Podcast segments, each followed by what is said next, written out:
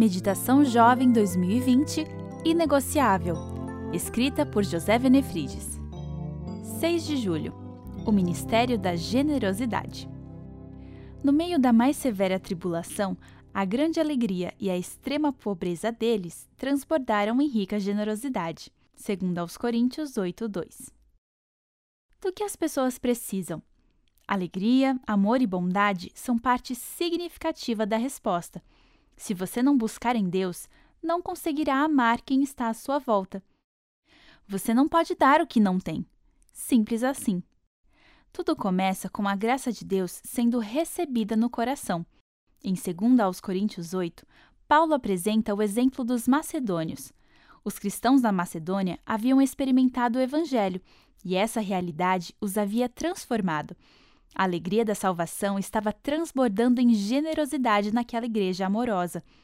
Amor é o transbordar da alegria em Deus para as necessidades dos outros.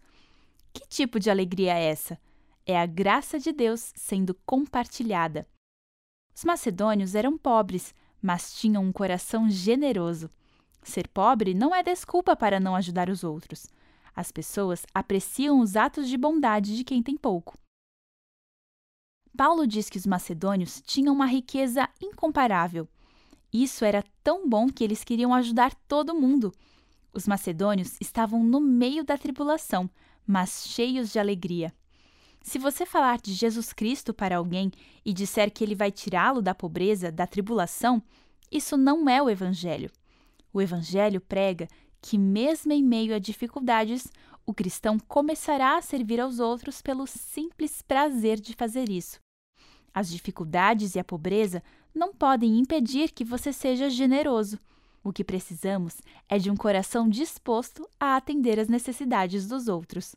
Hoje, o mundo é a nossa Macedônia.